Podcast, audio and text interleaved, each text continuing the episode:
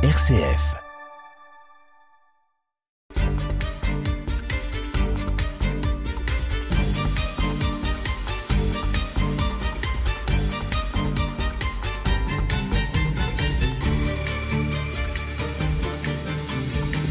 Jusqu'au jusqu'au XIIe siècle, aucun document écrit ne nous mentionne Nuisement. C'est à cette époque que les chanoines augustins de Saint-Léon de Toul cèdent à l'abbaye cistercienne de Haute-Fontaine le lieu et la maison Quidicitur Pantus, c'est-à-dire Ponton, ainsi que l'étang voisin. Cette propriété, on l'a trouvée à propos du lac du Der. C'est sans doute pour celui-ci que des moines sont venus s'installer sur le territoire de Noisement, c'est-à-dire un lieu plein de difficultés. Des étangs nouveaux sont aménagés, lesquels assurent à leurs propriétaires des ressources non négligeables en carpes et brochets, et la possibilité de se nourrir sans problème les jours maigres, alors très nombreux. On vendait aussi les poissons. Le terrain libre est exploité en terres labourables et prairies.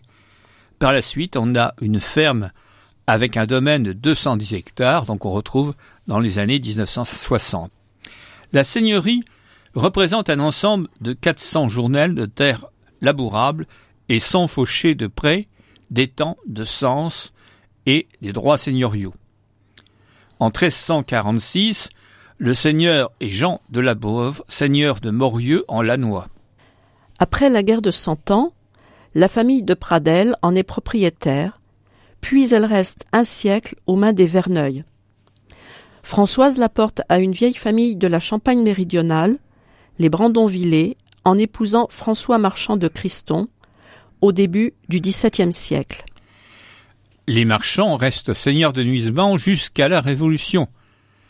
François lui marie, qui n'émigre pas, est fort aimé de ses habitants. Mais son fils, lui, ayant émigré, une partie des biens est confisquée. Il lui reste son château et les fermes qui en dépendent. Le château est composé d'un bâtiment principal construit en pan de bois. Les pièces principales se trouvent au rez-de-chaussée. L'inventaire fait alors nous donne la description du mobilier. Dans la salle à manger, donnant sur la cour, des buffets, armoires contenant cinquante verres à vin de champagne et à ratafia, dans un petit cabinet, le marteau a marqué le bois portant un N et une couronne au-dessus, ainsi qu'une vieille bandoulière de drap rouge munie à chaque extrémité d'une fleur de lys et d'un écusson portant les armes de la ci-devant seigneurie de Nuisement. Tous ces objets sont saisis. Deux chambres à coucher, et une salle de compagnie où la cheminée est ornée d'un trumeau en camailleux représentant l'amitié fraternelle. Au premier, deux chambres et des greniers et à la cave diverses bouteilles, vin de la petite Bourgogne, vin de Champagne et vin rouge d'Érisée. Oui, d'Érisée dans l'aube qui ne s'écrit pas tout à fait comme aujourd'hui. Enfin, divers bâtiments entourant la cour, la laiterie, une remise, des hangars, écuries à chevaux et granges. La Champagne, dans ses parties orientales et méridionales, présente 14 églises ou chapelles construites entièrement en pan de bois et presque autant en pan de bois et pierre. Ce n'est qu'en 1911, lors du congrès archéologique de France tenu à Reims, qu'un architecte en chef des monuments historiques Jules Tillet, 1870-1950, aborde cette question. Ces églises sont bâties entre les XVe et XIXe siècles. Les plus anciennes, Nuisement, Soulaine, ne remontent pas avant 1480. Mais la grande époque de construction euh, va des années 1480 aux années du milieu du XVIe siècle 1550. Cette période correspond au règne de Charles VIII, Louis XII et François Ier. Époque de paix intérieure dans le royaume et d'accroissement de la population qui prend fin en 1544 avec le raid de Charles Quint, dont nous avons à plusieurs reprises déjà parlé dans nos précédentes émissions. Ces églises paroissiales sont des reconstructions de bâtiments antérieurs, vraisemblablement de la période de structuration du réseau paroissial. Elles succèdent à une construction bois à Nisement et sans doute à Outine. Alors pourquoi ce matériau? Les petites paroisses n'avaient pas d'autre solution pour posséder un sanctuaire. Mais on peut aussi penser que la technique de la construction en bois était particulièrement maîtrisée et permettait d'obtenir des constructions importantes et soignées, comme c'est le cas à Dronay. Le bois n'intervient que pour l'ossature.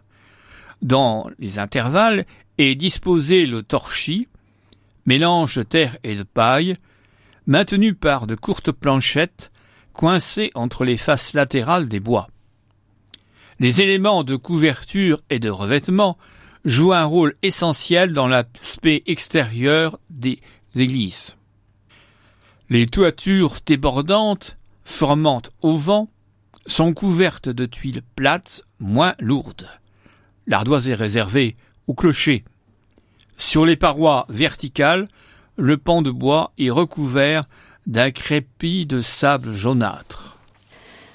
Certaines sont classées monuments historiques. Châtillon-sur-Brouet, Dronay, Outine dans la Marne, Bailly-le-France, Lentille, Lonsol, Matot, Saint-Léger sous Margerie dans l'Aube. Les travaux d'aménagement du réservoir Marne doivent faire disparaître trois communes et donc trois églises. Et parmi elles, l'église de Nuisement au Bois, qui a fait l'objet d'une étude publiée dans les mémoires de la Société d'agriculture, commerce, sciences et arts de la Marne. C'est un édifice de 20 mètres de long pour 6 mètres 60 de large. Il comprend cinq travées sans collatéraux. Les trois premières travées ont 3 mètres 10, 3 mètres 30 de large, mais la quatrième a une forme trapézoïdale, 5 mètres 60 au nord et 5 mètres au sud. Cela a pour conséquence le désaxement du cœur dont la profondeur est de 4 mètres 65. Les parois sont recouvertes de torchis et de plâtre.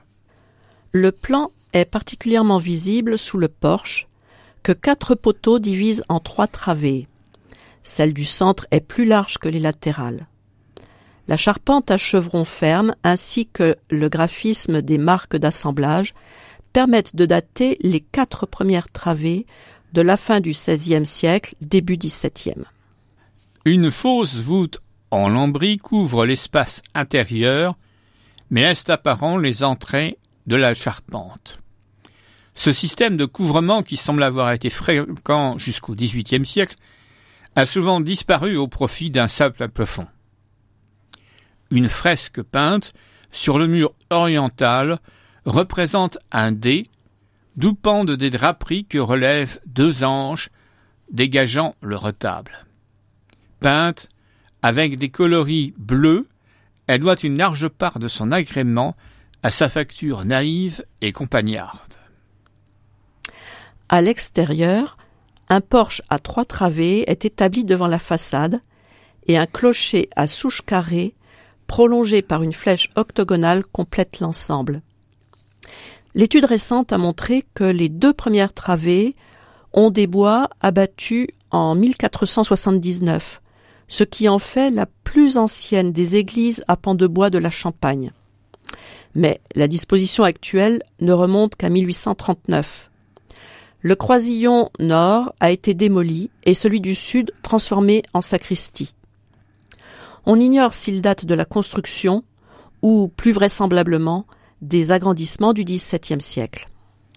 L'église de Nuisement, à l'origine très modeste, semble n'avoir été alors qu'une simple chapelle de secours. Elle est devenue une église paroissiale au XVIIe siècle.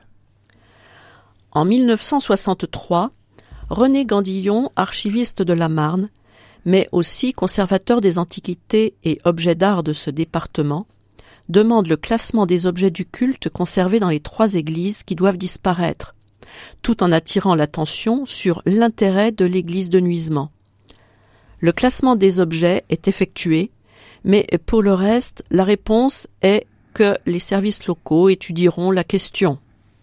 Le 23 avril 1964, la SACSAM, à l'initiative de René Gondillon, émet un vœu pour le transfert de l'Église. Elle est suivie par 25 sociétés savantes de la région, mais aussi de la Lorraine, de la Bourgogne et même de la Picardie. Le Collège général vote un vœu identique sur proposition du conseiller de Saint-Rémy-en-Bouzemont, M. Bouilly. Et il inscrit un crédit de 60 000 francs. Dans une lettre envoyée au président de la SACSAM le 19 juin 1968, juin 68, ça dit quelque chose peut-être à certains, le préfet de Paris annonce un apport de 200 000 francs qui permet l'ouverture des travaux. Un vaste terrain est acheté qui permettra de recevoir en même temps que l'église les tombes du village. Les travaux sont confiés à des entreprises locales pour les charpentes et les pans. La société Veuve Ruffin et ses fils de Reims pour la couverture Francis Garnier, compagnon du devoir de Reims, et pour la maçonnerie Le Tellier d'Île-sur-Marne. On procède à la découverte de la voûte orientale des toitures de l'église et de la sacristie. Puis, après un temps d'arrêt, à celle des travées occidentales, clocher et de la flèche. On réalise le marquage toutes les pièces. Seul le poteau central du chœur attaqué par les fourmis et la poutre principale soutenant le clocher rongé par les puits doivent être remplacés. On choisit parmi les matériaux des maisons du village. Le 11 novembre, le de l'église est en place, mais il reste le remplissage des bois. Devant l'impossibilité de trouver des artisans pour fournir le torchis, on doit avoir recours à des briques creuses de la maison Simonet de Parny-sur-Sault. Elles sont liées et recouvertes d'un mortier de chaux hydraulique des ciments français, usine de Soulanges. Le sol est recouvert de tomates polygonales. Comme il en manquait, on est allé en chercher, on pouvait compter sur René Gondillon pour en trouver, et certaines provenaient des couloirs de la maison d'arrêt de Chalon.